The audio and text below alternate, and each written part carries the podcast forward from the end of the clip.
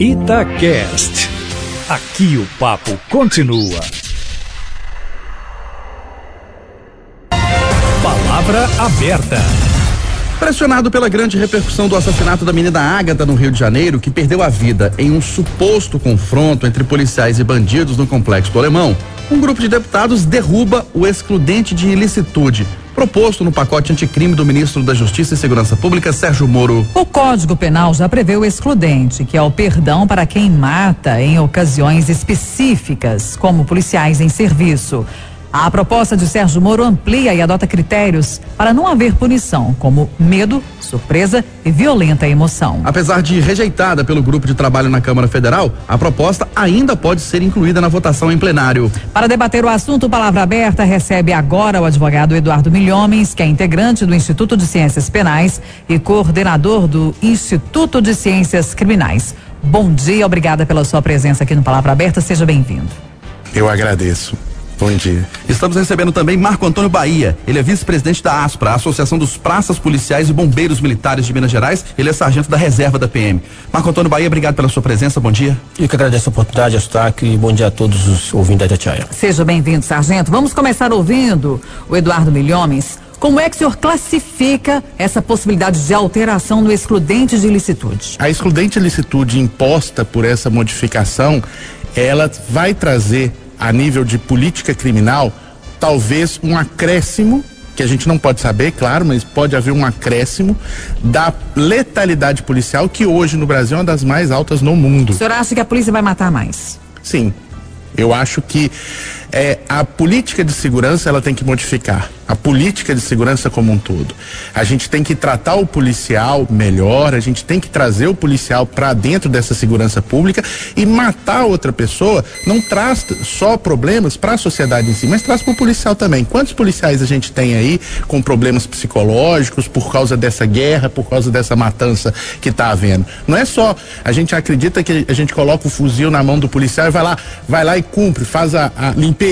Mas isso traz consequências para o policial também. A gente vê hoje a polícia militar tem problemas psicológicos de, de trauma de guerra né? Mata outra pessoa e acredita que aquilo não vai trazer um trauma. Traz sim. Doutor Eduardo, o senhor acha que é um perigo ampliar a excludente, o excludente de ilicitude, dando ao policial, por exemplo, a possibilidade de alegar medo, surpresa ou violenta emoção numa ação? Fica muito subjetivo, é sim, é perigoso? Muito perigoso. Tanto que o próprio Tribunal Penal Internacional, ele fala que o militar, em caso de confronto, ele nunca, nunca pode alegar uma legítima defesa, uma excludente de ilicitude, só por ele estar no confronto confronto. E neste caso, o que a gente vai colocar é: olha, estou no confronto, então posso tudo. Lembrando aqui que, se, por se tratar de uma excludente licitude, o policial, quando agir com medo, não é. A gente pensa muito, ah, mas ele vai matar o bandido, o bandido tem que morrer mesmo e etc. Mas esquece também que o erro, o erro de execução também vai estar abarcado por essa excludente licitude. Se ele errar e atingir outra pessoa, aquela pessoa morreu e o Estado vai lavar as mãos dele e fala, mas ele era inocente, errou. Vamos ouvir o Marco Antônio Bahia Silva, que é o vice-presidente da ASPRA, que é a associação que representa os policiais e os bombeiros de Minas Gerais, os praças. Sargento, no caso de Minas Gerais, como é que o senhor classifica? A gente tem o exemplo do Rio de Janeiro que salta aos olhos, é conhecida como uma polícia, entre aspas, que mata. No caso de Minas Gerais, altera alguma coisa? Para nós aqui em Minas Gerais, é nossa legislação não vai alterar em nada. Tendo em vista que nós já temos os, as, as formações dos nossos policiais militares, uma grade curricular bem extensa e quando o policial militar vai para a rua, ele já está preparado tecnicamente e de certa forma é, juridicamente para a ação policial. Então o policial militar não vai para a rua para matar, ele vai para proteger a sociedade. Mas em decorrência de algum confronto, ele vai estar sim preparado para fazer é, valer a lei. Ou seja, quem está diante de uma situação de iminente perigo, ele pode matar né? Então a legislação já permite isso. Então para um policial de Minas Gerais não vai haver diferença nenhuma nisso. Eu não vejo quem ampliando a, a excludente de licitude vai haver matança, tendo em vista que em Minas Gerais a nossa letalidade é baixíssima, né? Em comparação aos outros estados, né? Nós temos os números aqui, Kátia, só para apresentar para o nosso a sociedade mineira, a baixa letalidade de Minas Gerais, né? Ou seja, o baixo índice de policiais que matam. Que matam, exatamente, é em confronto. A maioria das vezes é o policial que está na rua, tem lá uma ação criminosa, o policial vai tentar conter aquela ação criminosa e o policial tem que enfrentar o perigo e tem que fazer valer a lei. Então nós tivemos eh, no ano de 2017 somente eh, em decorrência do confronto 152 mortos. Em 2018, 138. Em 2019, até o mês de setembro agora, nós já temos somente 73. Ou seja, em comparado aos outros estados, né, no Rio de Janeiro, no ano passado, foi mais de 1.500, né? Confrontos que os policiais mataram. E aqui em Minas Gerais, nós temos eh, esse número baixíssimo, 73 civis mortos em decorrência da ação policial. Ô Marco Antônio Bahia, mas eu faço para você a mesma pergunta que eu fiz pro doutor Eduardo Milhomens. Não, não fica muito subjetivo estar na lei que o policial pode matar se ele estiver com medo, surpresa ou violenta emoção? Você está dizendo, ah, a polícia é treinada para não ter medo, o policial não sai na rua com medo. Mas num caso isolado, numa determinada ocorrência, o policial não pode alegar assim, ah, eu estava com medo, eu estava sob forte emoção e tive que matar. Não banaliza, não, a ação policial, o ato de atirar, o ato de matar? Veja bem, é, o policial militar, ele não é diferente de outro profissional. Então, quando ele vai agir naquela circunstância em que exige o uso da arma de fogo, ele é um profissional habilitado e capacitado para isso. Então ele não pode alegar em determinada circunstância que ele tem medo ou que ele está sob violenta emoção, porque ele é preparado tecnicamente, psicologicamente. Então as nossas ações são muito legitimadas e havendo, é, no caso aí, algum excesso, né? Nós sabemos que nós temos policiais também que, que em algum momento vai ter um excesso e o, excesso também são é combatido internamente. A nossa doutrina, os nossos cadernos doutrinários, nossas, nossos compêndios, onde são é, ensinados nas nossas academias, já determinam quais são as providências que são tomadas naquele caso de excesso. São punidos mesmo os São punidos. O que a gente ouve de parte da opinião pública é que as corregedorias de polícias são corporativistas, teoricamente protegem seus membros. Olha, isso a gente até pode colocar aqui como desafio ao Ministério Público, ao- aos órgãos encarregados de apuração, é, apontar algum momento que a Polícia Militar foi omissa em relação a qualquer ação policial. Nós tivemos, evidentemente, alguns casos que foram noticiados pela mídia, um caso assim, que ficou muito estampado naquele episódio envolvendo um policial foi adentrar na serra e onde houve realmente ali um desastre, uma ação desastrosa. E a Polícia Militar foi eficiente, colocou na rua os policiais que realmente não estavam acobertados por nenhuma das as- excludentes de ilicitude. Então a polícia é muito correta, nós confiamos no nosso corregedor. É uma corregedoria hoje que faz realmente um controle efetivo das ações dos policiais que realmente naquele momento ele faz alguma coisa errada e, e a polícia não concorda e ela não eh, compactua com essas ações. É colocado na rua aquele que foge do padrão, é aquele que, que tenta mascarar uma ocorrência que seja em desacordo com a lei. Vamos voltar a ouvir o Eduardo Milhomens. O senhor concorda que no caso da Polícia Mineira, essa ampliação a respeito de excludente de ilicitude não altera o quadro no Estado? É, a polícia mineira, nesse aspecto, ela está muito à frente das outras polícias. Mas se você pegar os números da polícia mineira, a, a aberração de números da polícia mineira, por exemplo, com a polícia do Rio de Janeiro, que de- de- desses, dos homicídios do ano passado, que quase chegaram na casa dos milhares, só três foram verificados, só foram investigados, é muita diferença entre aqui e lá. Aqui é investigado? Aqui é investigado. Aqui eu, eu vejo, a gente acompanha, a própria polícia também faz a, a abertura do inquérito policial para verificar a conduta dos militares. Só lembrando aqui, Sargento, o senhor trouxe quantos números em relação à letalidade policial em Minas? É, esse ano são Esse exatamente 73. 73. E o senhor concorda, doutor Eduardo, que esses 73 casos que ocorreram, o policial não tinha alternativa, entre aspas, foi justa a conduta dele? Se ele usou os meios necessários, o elemento eficaz e aquela conduta está passível da legalidade que já existe que no eu quero dizer é o seguinte, o senhor concorda que não teve abuso? Eu não sei porque eu não vi os casos em si. A gente tem que verificar o que, que foram, o que foi apurado desses casos. Mas a gente sabe que policiais vão a júri popular aqui em Minas Gerais e não foram poucos, não. Coisa que não acontece, por exemplo, no Rio de Janeiro. Doutor Eduardo, agora, é, vendo o outro lado de quem defende a ampliação do excludente de ilicitude, a gente sabe que bandido no Brasil sai pra rua pra agir, pra matar ou pra morrer. E não importa se é policial, se é juiz, se é promotor, se é criança, se é adolescente, se é adulto. O policial, na sua ação, ele não tinha que ter maior proteção e esse projeto não vem ao encontro disso, ter maior proteção na sua ação contra o bandido que está disposto a matar qualquer um? A proteção do policial é a proteção institucional que ele deve ter.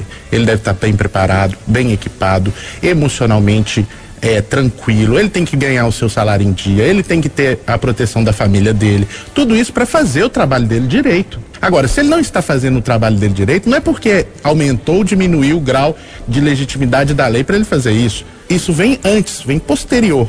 A lei em si, ela pode, a gente pode até discutir o caso de a emoção retirar ou diminuir a responsabilidade de uma pessoa.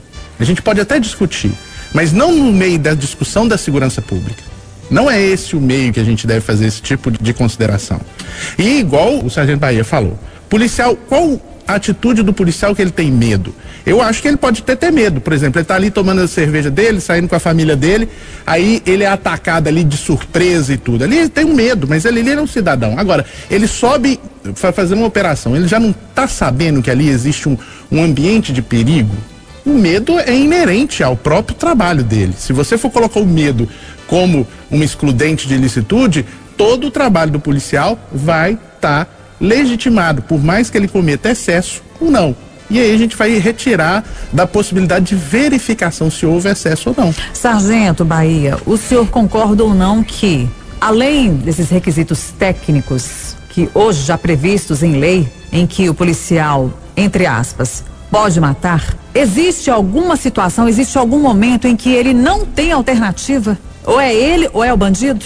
Olha, tem várias circunstâncias que ele realmente vai ter que agir. Eu, particularmente, eu vejo nesse contexto aí hoje, é, é principalmente para se combater um pouco a questão do auto-resistência, que é muito praticado em outros estados, que eu acho que a, a imprensa até agora não, não se tocou para isso. Hum. O que, que é auto-resistência? Então explica para a gente, por favor. Auto-resistência é um instituto utilizado muito nas outras polícias de outros estados e que em Minas Gerais há muito tempo já não se pratica isso. Uhum. O que é a auto-resistência? Auto-resistência é um instituto que está previsto no Código de Processo Penal como uma possibilidade de um excludente de ilicitude. Na que prática, que como que Na é? Na prática é o seguinte, você está lá em confronto e em determinado momento você teve que agir e o policial vai lá e mata, ele, ele usa o instituto do, do chamado auto-resistência para fazer uma legítima defesa eficaz naquele momento. Mas aqui em Minas Gerais, como é que, como é que funciona? Hum para a gente diferenciar o que, que é o auto resistência e o que, que é a legítima defesa. Aqui em Minas Gerais, todos os policiais, quando eles estão é, acobertados pela legítima defesa, é feito o APF de imediato e encaminhado para a Justiça Militar e lá na frente, havendo ou não legítima defesa é verificada pelo juiz, ele é posto em liberdade. Ou outra circunstância é o despacho não ratificador, que também é um instituto que está tá previsto no Código de Processo Penal Militar, que os comandantes utilizam. Ou seja, você está ali no confronto lá direto e de repente você tem que é, fazer o uso da força. E a Polícia Militar tem é, aquele regime de usar o uso progressivo da força. Então, se o policial militar é, vai confrontar com, a, com o cidadão que está com a faca, se ele tiver com com cacetete ou com bastão, ele vai utilizar o bastão. Então nós temos os Proporcional. Proporcionalidade. Mas não tem exagero não, Bahia. Olha, tem exagero, é, pode até haver, mas é, nessa circunstância que nós apuramos até hoje, não houve excesso. Então a Polícia Militar, ela vai usar o uso progressivo da força. A última rácio, ou seja, a última razão é a letalidade, ou seja, vai ter que utilizar da sua, da sua ferramenta de trabalho, que é a arma de fogo, para cessar a injusta agressão. Então, em Minas Gerais, o policial que mata é o último recurso que ele tem. É o último ele recurso já tentou de tudo. Já tentou de tudo. Ou ele pega e utiliza os o INPO, né? Que é um instrumento de menor potencial ofensivo. Passando essa a agressão é, é continuada, ele vai utilizar a última, que seria arma de fogo. Você concorda, doutor Eduardo? Essa é o Instituto da Legítima Defesa de Terceiros ou do Estrito Cumprimento do Dever Legal. Esse é o Instituto. Você tem que usar os meios necessários para interromper a agressão. Vejam, a legítima defesa é sempre uma defesa. A partir do momento que não tem mais a agressão, já não, não existe mais a legítima defesa. Então, por isso, você usa os meios necessários. Qual é o meio necessário para injusta agressão? Um cara tá desarmado, sem nenhuma faca, você vai dar um tiro no peito dele? Não tem essa possibilidade. Agora, só voltando a palavra para o Marco Antônio Bahia para esclarecer o, seu posicionamento. Essa proposta em discussão em nível federal de aumento da excludente ilicitude, você é a favor ou contra?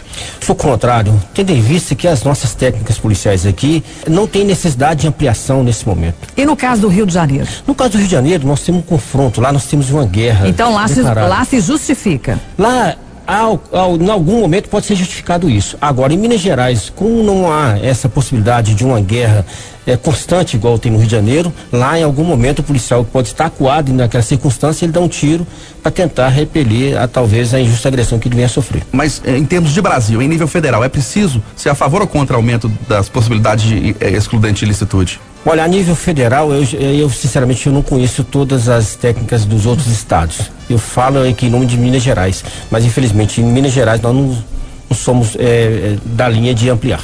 Nós estamos encerrando Palavra Aberta. Hoje debatemos aqui nos pontos mais polêmicos do projeto anticrime excludente de ilicitude. Recebemos aqui Eduardo Milhomens, advogado e integrante do Instituto de Ciências Penais e também coordenador do Instituto de Ciências Criminais. Obrigada pela sua presença. Bom dia. Bom dia, obrigado. Recebemos também Marco Antônio Bahia, sargento da Reserva da Polícia Militar e vice-presidente da ASPRA, a Associação dos Praças Policiais e Bombeiros Militares de Minas. Marco Antônio, obrigado pela sua presença. Um ótimo dia. Eu que agradeço a oportunidade, Eustáquio Ramos nós estamos aqui sempre à disposição para debater esse assunto que é interesse da nossa sociedade meio dos nossos policiais militares. Bom dia.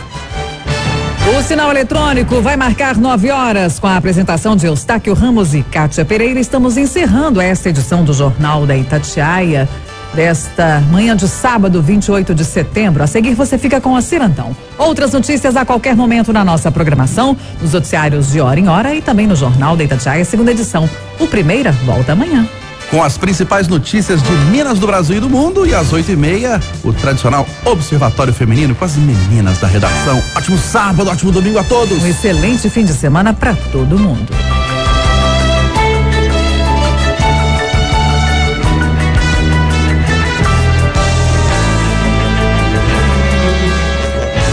Jornal da Itatiaia. Oferecimento Sindeac 60 anos. O sindicato que é a cara do trabalhador. E a FENG MG pelo fim da Lei Candir.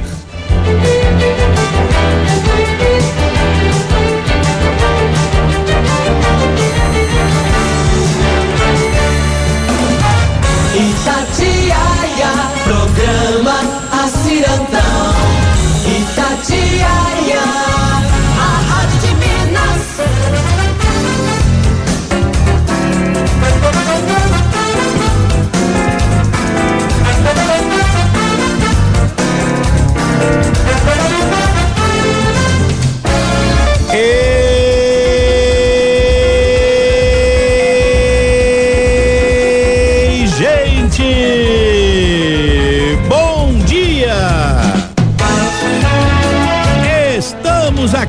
pela onda amiga e gostosa da Itatiaia nesta manhã de sábado. Hoje, dia 28, 28 de setembro do ano da graça de 2019. Muito bom dia para você que acordou agora. Bom dia para você que já se levantou. Minha amiga dona de casa, companheira de todas as manhãs. Um abraço para dona Geralda de Assis Ribeiro. Ei, dona Geralda, saúde, paz e alegria para a senhora. Aí no bairro de São Francisco, aqui em Belo Horizonte, né? Amiga e companheira de todas as manhãs. Paz e alegria para dona Geralda e para todas as donas de casa nesta manhã de sábado. Hoje, dia 28. Alô, alô, minha amiga dona de casa, companheira de todas as manhãs, recebendo o nosso abraço e o desejo de muita paz. Lembrando que hoje nós estaremos lá no Tip Top. É, beleza. Vamos fazer lá uma festa maravilhosa para os noventões, porque o Tip Top está completando 90 anos este ano. É, 90 anos. Então, vão se reunir lá 90 pessoas com 90 anos de idade. Vai ser bom demais. Agora, não são as pessoas que estão que estão com 90 anos que podem ir no Tip Top. É claro que você também pode ir para lá. Nós vamos levar inclusive o grupo de choro, samba. Vai ser bom.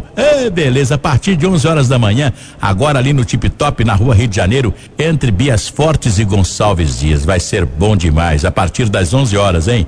Estaremos lá com é, Saudale, os produtos